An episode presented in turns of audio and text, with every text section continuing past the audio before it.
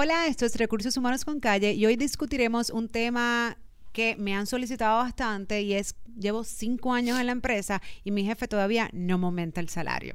Entre esto y otras cosas más vamos a hablar hoy, pero agradecemos a nuestro auspiciador Renova, porque si de líderes en la tecnología se trata, puedes comunicarte con Renova para administración de beneficios, nóminas, recursos humanos y otras cosas. Su número de teléfono es el 787-273-6682. 273-6682.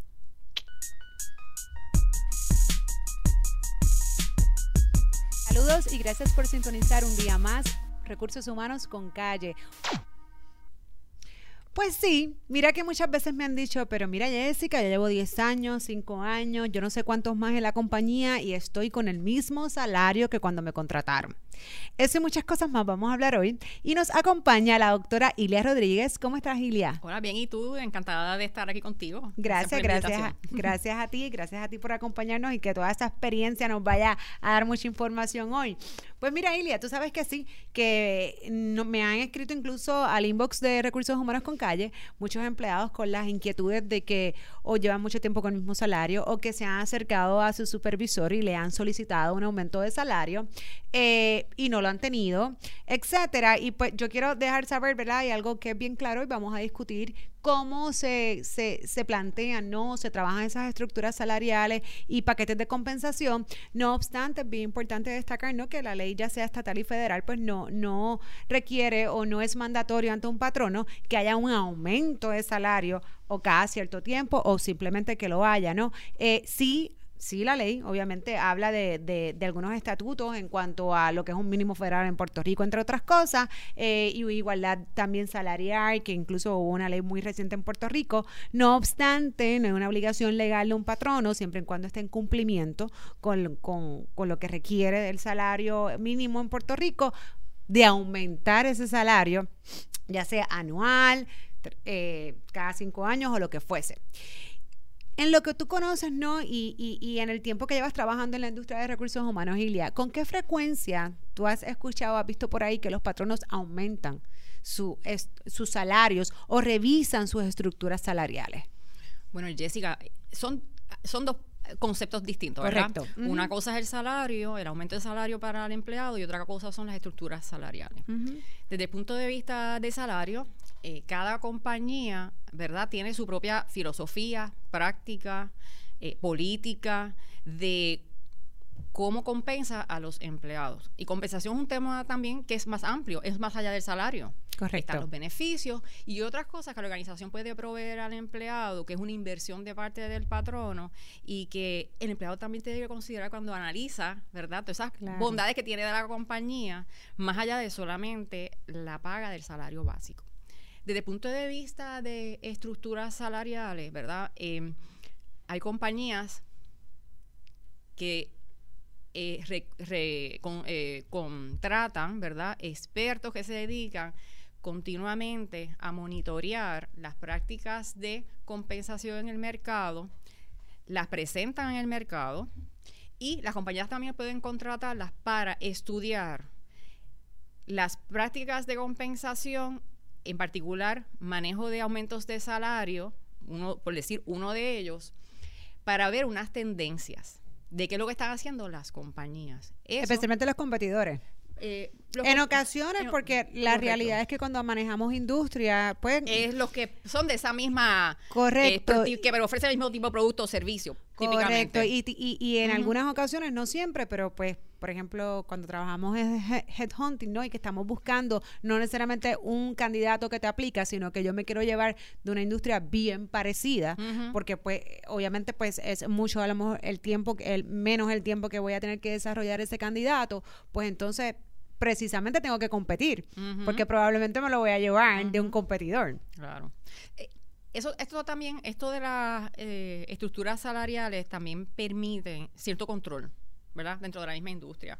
Porque en la medida que todas comparten sus prácticas de manera confidencial, porque esto no es que, ¿verdad?, vas a ir a por nombre y apellido. Esto hay unas metodologías que, los expertos eh, eh, los expertos en esto pueden explicar, donde eh, buscan la información roles que sean similares, o sea, porque a veces las compañías pueden tener unos títulos que se parecen y a lo mejor el contenido del puesto es distinto, o eh, aunque tengan el puesto igual, también hay que validar que estás comparando China con China. Claro. Así que estos expertos se dedican, ¿verdad?, a asegurar que dentro del estudio se recoge información, que sea información compatible, que entonces trae la data relacionada a salarios y otros elementos de la compensación total y de esa manera, pues uno más o menos, ¿verdad? Las compañías que reciben esa información de forma confidencial, porque no te dice quién en particular, qué, en qué puesto, sino de forma general cuáles son las tendencias, ya sea de aumento de salarios en promedio, eh, ciertos niveles de paga en los puestos.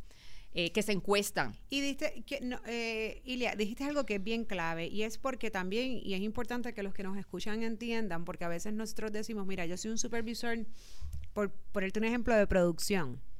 Entonces nos queremos comparar con el supervisor de producción de otro lado, que aunque tenemos el mismo título, no necesariamente tienen las mismas tareas. Entonces, eso es parte de lo que los ejercicios, ¿no? Y, estas encuestas hacen, validar que tu supervisor de producción sea igual o bien parecido a nivel de responsabilidades con el otro. Porque entonces a veces tenemos, y eso a mí me pasa muchísimo, y algo que fíjate que los candidatos eh, pueden preguntar, porque eh, es legítimo que en un momento de entrevista digan cuáles son las funciones, realmente cuáles son las responsabilidades.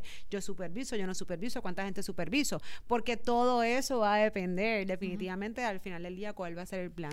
Al final del día hay que ver el diseño de ese puesto. ¿verdad? Eh, que implica qué tipo de responsabilidades tiene. Dos, la complejidad que tiene el realizar las responsabilidades de ese rol, ¿verdad? Este, el contexto donde se da eh, y las cualificaciones que tiene que tener una persona para ejercerlo. La educación, la experiencia, eh, aspectos técnicos, conocimientos técnicos, certificaciones de cosas técnicas, porque también entre las distintas industrias varía el mismo rol, aunque tenga el mismo título, como bien, tú, tú, muy bien dices, pues puede variar. Así que si la complejidad de una un supervisor en una industria versus otro es mayor que en otro, pues a lo mejor en la otra industria recibe mayor compensación que en otro. Eso sin mencionar la diferencia de lo que es local versus lo que es multinacional. Y eso es otro tema que este tema es bien... bien amplio. Sí, sí, es bien, pero es bien, eh, ¿cómo te digo? Este puede ser un poquito incluso que, que, que, pues difícil, ¿no? Y cuando digo difícil, porque a veces en los locales, eh, pues las personas trabajan y trabajan mucho. O sea, obviamente a veces trabajan, a veces hasta mucho más. Y cuando digo mucho más es porque ya hoy día las cosas han cambiado, pero incluso antes a veces había una, eh, las multinacionales tendían a tener una estructura tan, ¿verdad?, eh, eh, segregada en funciones y todo, y a veces en lo local, pues una persona tiene que hacer tres, tres posiciones, y entonces cuando te comparas en salario, pues definitivamente, ¿verdad?, pues ya esto, esto es un secreto a voces, lo local, pues comúnmente puede que pague menos que una multinacional. Y, y, a, y, a, eso, y eso lo quiero discutir porque, porque es importante, pero antes de llegar a eso, Hablaste de, ¿verdad?, de estos expertos que se dedican a hacer estos planes, ¿no? Y estas encuestas y pues someter toda esta información, este, donde también se considera, obviamente, el, el costo de vida. Esto es algo que también es bien importante para poder tomar una determinación de cuánto debe ser una estructura salarial responsable. No obstante, estamos, ¿verdad? Están los empresarios pequeños o medianos que no, no acostumbran a participar a lo mejor en, en este tipo de, de, ejercicio porque pues obviamente pues también sabemos que tiene un costo. Entonces, ¿cómo ellos se pueden nutrir o, o que ellos tomarían en consideración para hacer una estructura que sea, que sea viable, que sea competitiva, a lo mejor, ¿verdad? Para, para, para sus empleados, por ejemplo. Dos cositas. Uno, eh, si bien es cierto, tú traes el comentario, ¿verdad? Que a lo mejor en algunas industrias o en un tipo de negocio luce que en un puesto una persona pues hace más, recibe menos compensación que en otro. Hay que mirar también el tamaño de la organización, ¿verdad? Lo que genera, ingresos y demás. Y toda esa capacidad que logra la organización acumular en la medida que va vendiendo sus productos y servicios, ¿verdad? Y se va complejizando. Así que eh, hay que tener mucho cuidado también de que eh, tienes que comparar organizaciones similares en complejidad, en volúmenes, eh, en estructuras, para hacer una, una evaluación justa de qué roles tú comparas, ¿verdad? Así que eso, eso es un punto importante. Este, mm, con respecto al segundo punto, eh, Oh, no, y yo, y yo creo, Ilia, que otra cosa, antes, hasta, antes que no mencioné, yo creo que tiene que ver también mucho la persona, porque, por ejemplo, hay personas que si tú lo miras y definitivamente el volumen de negocio y las finanzas del negocio te van a permitir, a lo mejor tú dar un programa de aumento anual este, y tener mayores ¿verdad? beneficios, entre otras cosas.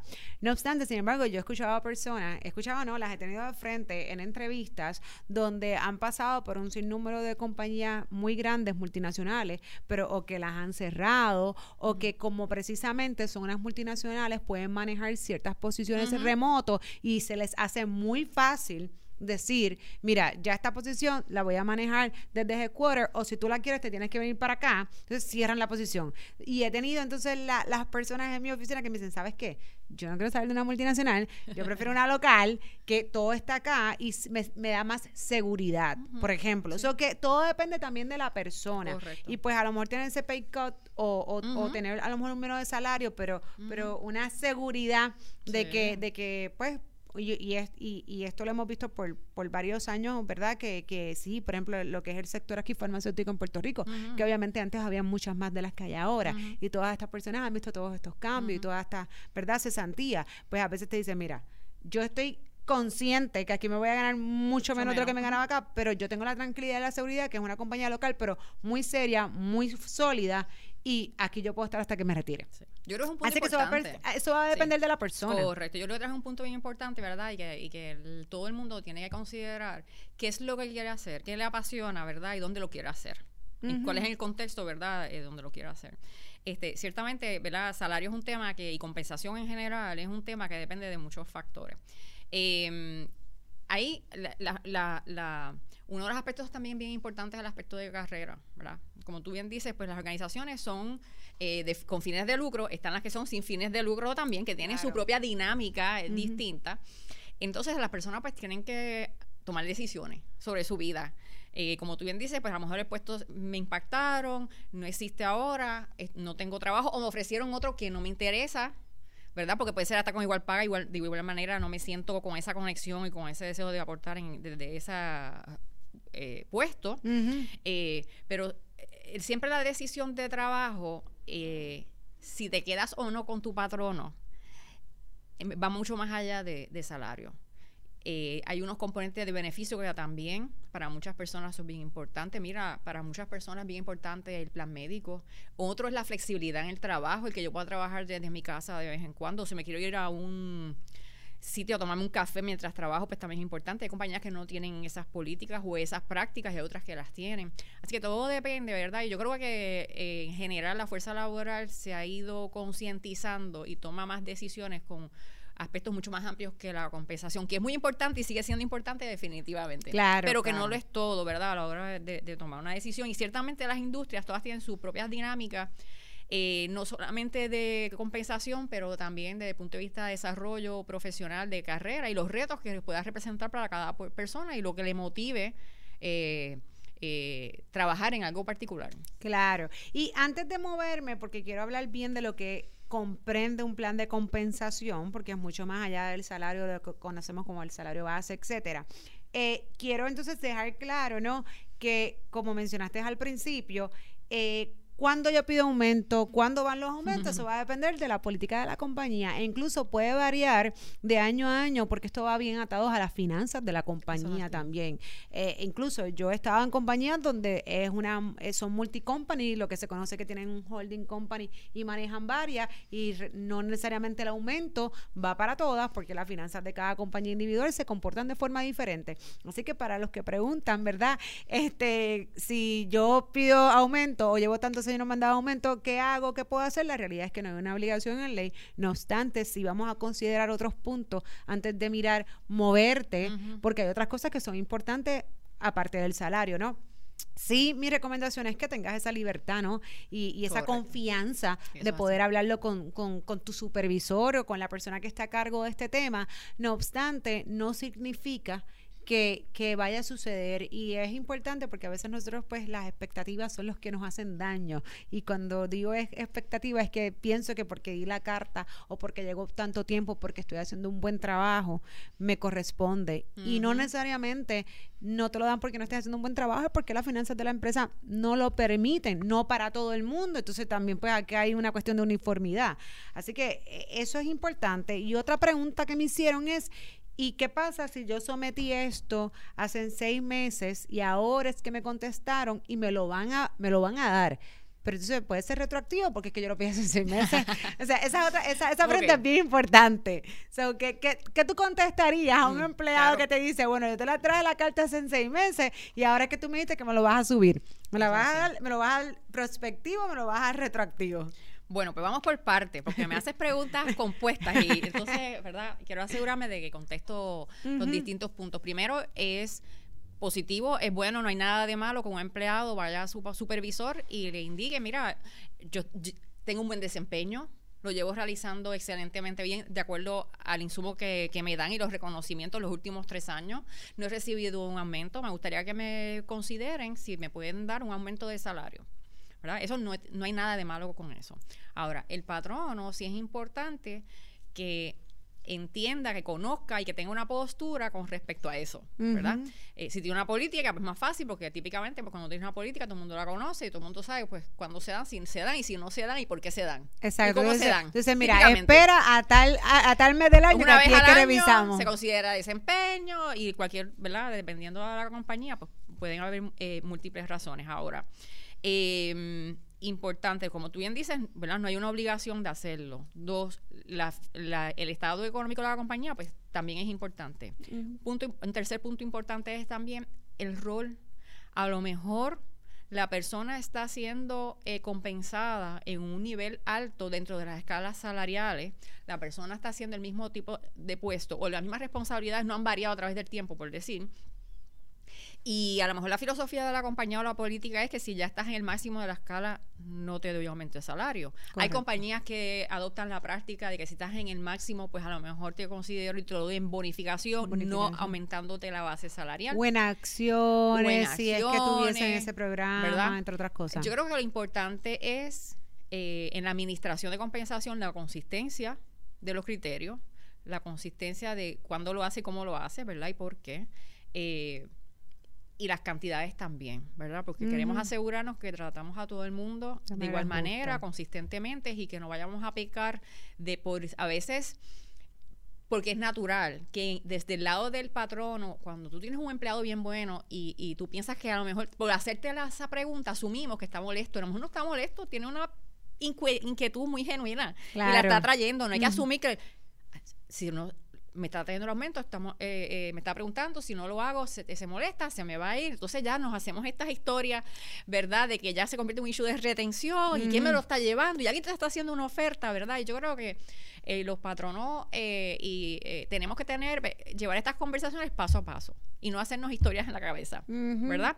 tenerlo transparentemente y tener claro lo que se puede hacer y lo que no se puede hacer y, y, y decírselo y comunicárselo claramente al empleado. Y mientras haya esa transparencia, eh, eh, bien importante. Y aunque no pase, aunque no pase, Ilia, porque es importante, que a veces el problema es que entonces no, no le dejamos saber al empleado que no va a haber aumento. Correcto. Y, eso no es un pecado, eso puede pasar, pero, pero hay que decirle al empleado, no, ¿y por qué no va a haber aumento? Entonces así, pues, ¿verdad? Se mantiene toda esa relación transparente. Puedes ir a la conversación inclusive a tu rol, lo ves... Eh, evolucionando. Hablemos de eso. Y puedes girar esa conversación, ¿verdad? Cómo ese rol puede evolucionar de manera que y bueno, hablando así en arroz y habichuela, a decir, ah, pero me está dando más trabajo. Bueno, no es cuestión de más trabajo, ¿verdad? Los, puestos tienen un valor. Eh, si quieres que tenga más valor, no es cuestión de porque eres tú, es porque ese puesto va modificándose a través del tiempo y adquiere mayor valor porque se vuelve más complejo, mayor responsabilidad, el alcance es distinto. A lo mejor tu trabajo era en una población, ahora aumentas la población, pues claro, es un valor distinto, estás aumentando volumen o complejidad o las dos cosas. La, otra pregunta que hiciste, que no se nos vaya del tintero, es la de retroactivo. Em, eh, yo creo que cada compañía adopta sus prácticas. Em, yo eh, creo que una sana práctica es eh, hacia el frente, ¿verdad? ¿Por qué? Porque cuando tú vas a afectar la compensación o, o las finanzas de la empresa, ¿verdad? Este, ya para atrás, ya los libros cerraron, ya las cosas se hicieron y bueno, pues estás afectándole de distintas maneras. Así que em, yo creo que cada compañía, ¿verdad?, adopta su, su práctica. Em, eh, yo pienso que el momento que si no se habló, yo, yo creo que una buena práctica es decirle a la gente, se toma la decisión, lo estamos evaluando, el momento que se decida, el momento que se toman las decisiones se pone la fecha de efectividad que será o cuando se toma la decisión, ¿verdad? O a la fecha de la próxima nómina o siempre puede ser el primero de cada mes. La compañía puede, ¿verdad? Eh, tiene la libertad para hacerlo. Tiene la libertad para delinear cuál es la práctica que va a O sea, que a los que, me, a los que me preguntaron, tampoco es una mala idea que le puedan preguntar a la persona si lo quieren aplicar retroactivo, porque si el patrón no quisiera, pues pues lo puede hacer, ¿no? Pero en la práctica lo que común se hace es que cuando obviamente hay, hay ya la aprobación de un aumento de salario es que se haga, pues sí, prospectivamente. También va a depender, volvemos, del volumen, porque si yo tengo una empresa, ¿verdad?, con, con bastantes empleados, donde pues ya debe estar más estructurado todavía este tema de aumento,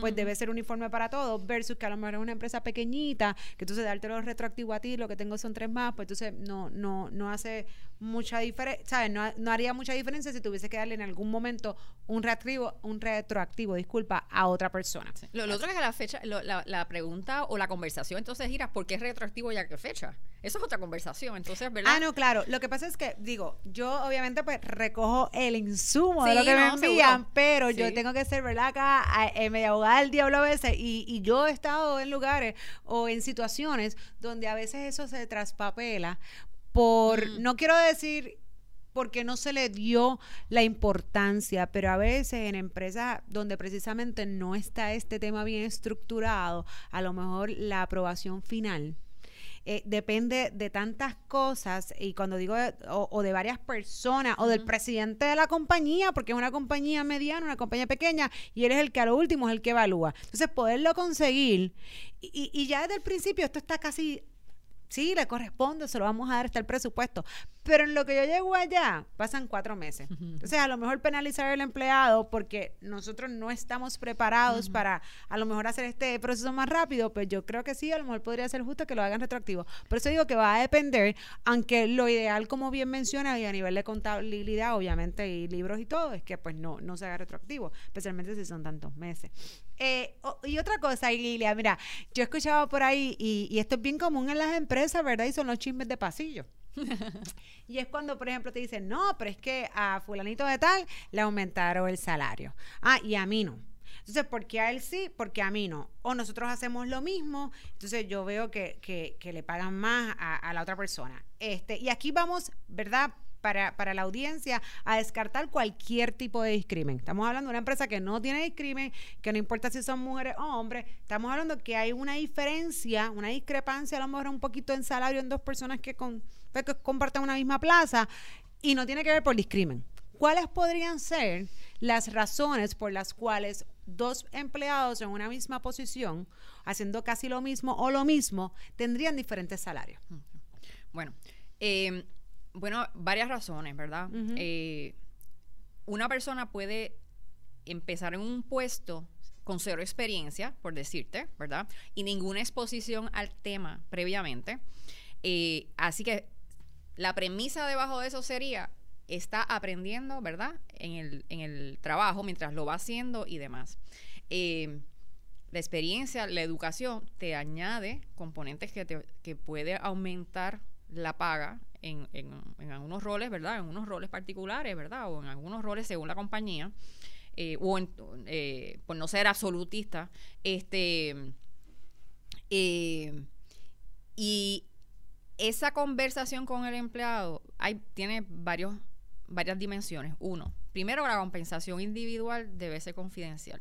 Sabemos que eso no es así. En la práctica eso no es así, no podemos tapar el cielo con la mano, ¿verdad? La gente habla de, sus compensaciones y si le dieron aumento y si no le dieron aumento y si fue igual que el mío y que el tuyo y todo eso.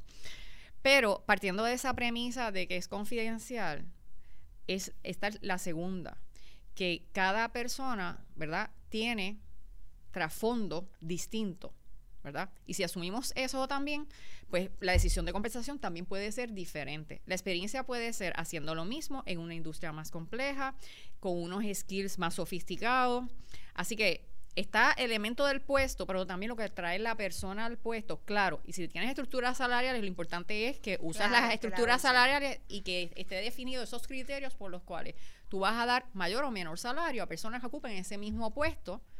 Eh, eh, para tomar la decisión correcta. Claro, y cuando hablamos de estructura salarial, que era lo que hablábamos al principio, pero que no se nos escape, eh, entendemos donde hay una escala con una base, con una media y con un tope. O sea que esa persona, siempre y cuando esté dentro de esa escala, pues para los efectos estamos en, no quiero decir en cumplimiento no, porque la realidad es que no hay una, una, una ley que defina tal, tal salario.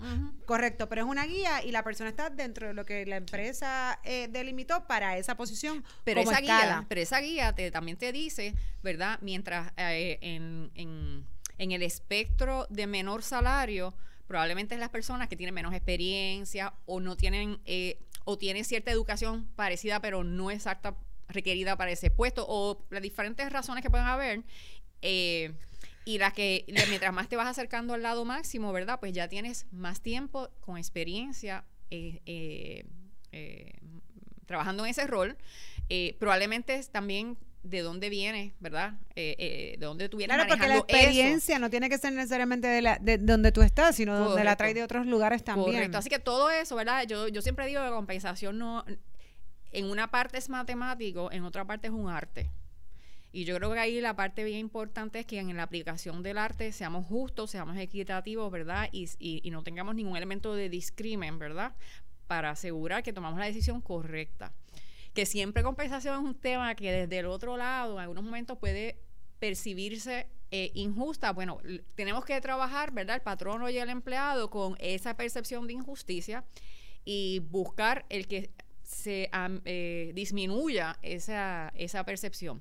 No quiere decir que vamos a satisfacer en el 100%. Claro, esas son las expectativas que hablaba ahorita. Que ganar más dinero. Yo creo que yo no me claro. a nadie que me diga, "Ay, no me puedes pagar menos", ¿verdad? Exactamente. Que aspira más y eso está bien y eso es correcto que todos aspiremos, ¿verdad? A lo que queramos ganar.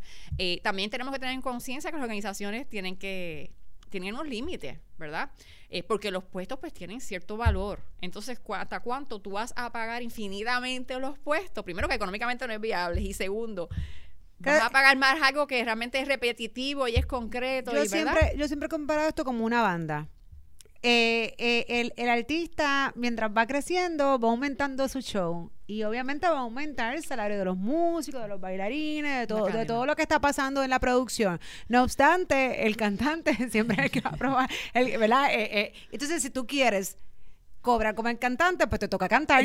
¿Entiendes? Entonces, eso es lo que a veces yo digo a los y llegar al nivel de dominio de, esa profesión de cantante y llegar al mismo nivel de éxito. Exacto. Y si te sale, a lo mejor le pasa por el agua que era tu jefe, pero te toca entonces, ¿verdad? Irte moviendo. Otra, otra cosa que es importante en cuanto a las diferencias de salario, precisamente son los años de servicio en la industria. Y lo menciono porque si, si en efecto hubo, ¿verdad? Por muchos años y o lo hay presente una estructura de aumento salarial, por ejemplo, anual. Obviamente una persona que lleva 20 años, Correcto. pues ha recibido aumento por 20 años y el que comienza comenzó, por ejemplo, en la base, pues obviamente va a haber una, una diferencia significativa.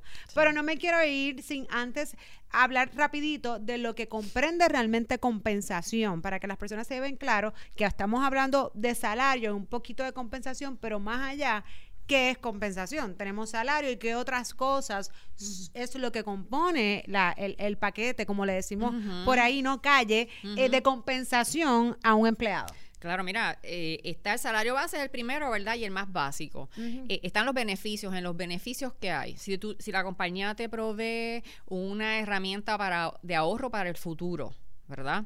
si te provee algún seguro de vida, médico, eh, si te provee eh, eh, las licencias, ¿verdad? Hay unas que son de ley, ¿verdad? Y hay otras que son marginales. Pero, correcto. Entonces también tienes que ver, la compañía te ofrece lo, mínimo de ley, pero también si te está dando más de ley, ¿verdad? Claro. los programas de bienestar también, que son una inversión y que van a apoyar tu, como dice la palabra, tu bienestar, ¿verdad? Todo tú, más allá de una persona que viene a trabajar, también eh, eh, se ocupa de los aspectos psicológicos, físicos, tu salud, ¿verdad? Mental y demás. Programas eh, educativos. educación, ¿verdad? Adiestramiento. El adiestramiento es costoso, sea interno o sea externo. Eso es una inversión, ¿verdad? No, yo, y yo conozco de, o programas de estudio. Que tienen programas de estudio, correcto. Y Certificaciones también. Todo eso también es bien importante. los espacios de recreación durante horas de trabajo. A eso iba. Lo que realmente a lo mejor no tiene un, un costo tangible que tú puedas no lo ves en tu, en tu Exactamente, porque a, veces, aunque aunque el, pago no va para ti, va para la institución, en el caso cuando son a veces programas de estudio, pero tú sabes que, ah, que, te costó tanto, pero que esos beneficios que no que no son tangibles, que tú no ves el no ves el, el, costo, lo que cuestan, pero son beneficios, es parte de la compensación de un empleado. ¿Cuáles son esos? Hasta, hasta gimnasio también tiene otro. Y hay compañías que no tienen gimnasio, pero, pero si tú le tienen el beneficio de que si tú vas y te matriculas en un, gimnasio, te pagan una parte o la totalidad de la matrícula de, del inicio o a lo mejor parte de la mensualidad. O sea, todo eso. Eh, hay que tomarlo en consideración. Y es parte de la sumatoria.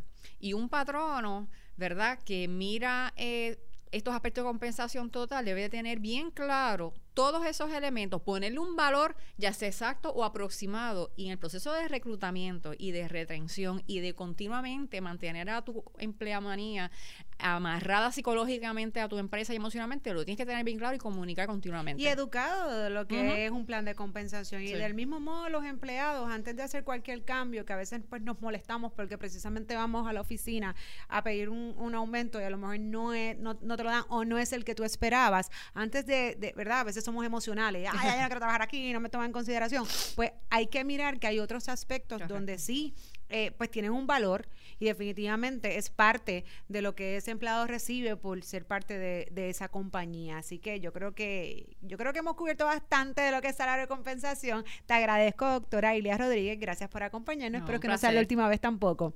Gracias por la invitación. Nos vemos el próximo miércoles en Recursos Humanos con Calle.